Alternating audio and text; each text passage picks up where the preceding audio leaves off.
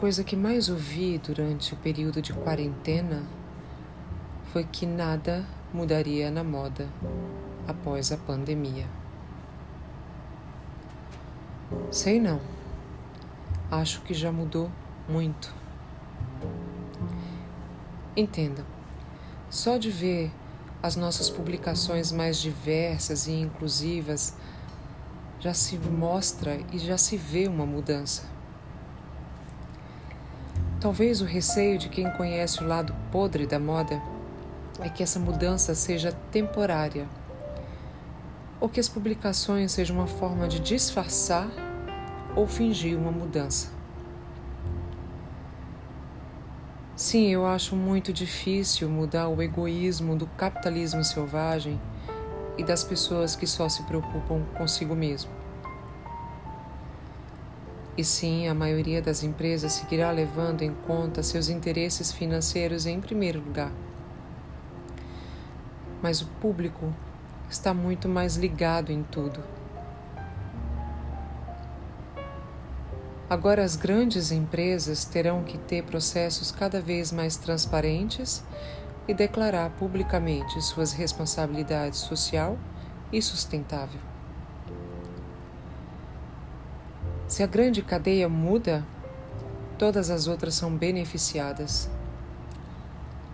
O mercado do luxo precisa ser e dar o exemplo, pois são a raiz da moda. As redes sociais são fontes de informação rápida. Lógico que tem muita idiocrisia e superficialidade.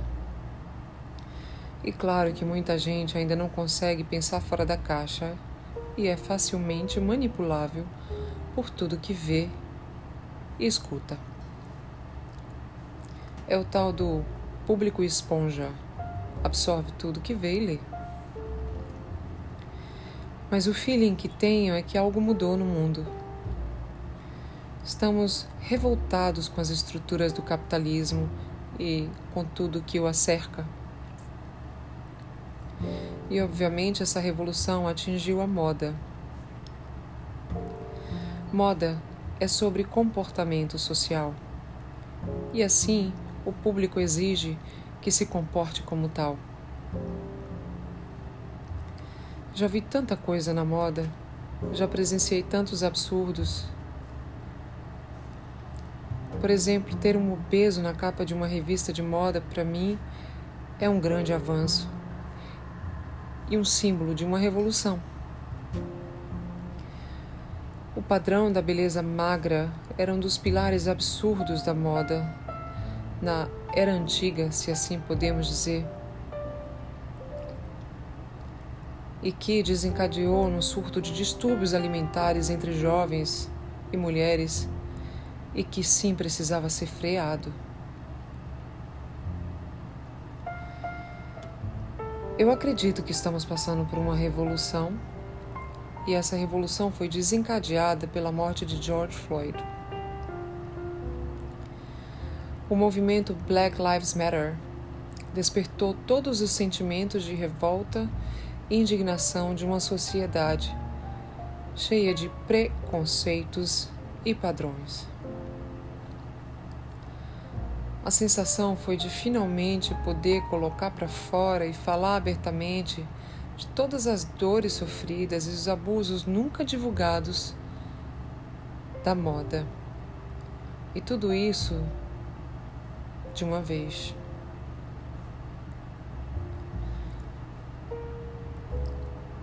E isso foi e está sendo feito como nunca visto antes. Se isso não é uma revolução, então eu não sei o que é. Mas essas mudanças precisam passar das barreiras das capas de revistas. Essa revolução na moda precisa acontecer principalmente nos bastidores da moda. Poderíamos, por exemplo, estimular o reuso de roupas nas redes sociais em vez do consumismo desenfreado. Poderíamos começar a estimular a busca da saúde em vez de valorizar as formas dos corpos. Os samples que são usados para a produção de moda e desfiles, por exemplo, poderiam ter um tamanho mais real. Um tamanho maior se ajusta a um menor e não ao contrário. Mas isso é um assunto controverso. Se mudarmos os tamanhos dos samples, isso também ocasionará no aumento de produção. Nada sustentável isso, concorda comigo? A ideia inicial de produzir samples do mesmo tamanho é diminuir custos e produção. Uma empresa grande pode produzir samples adicionais em outros tamanhos.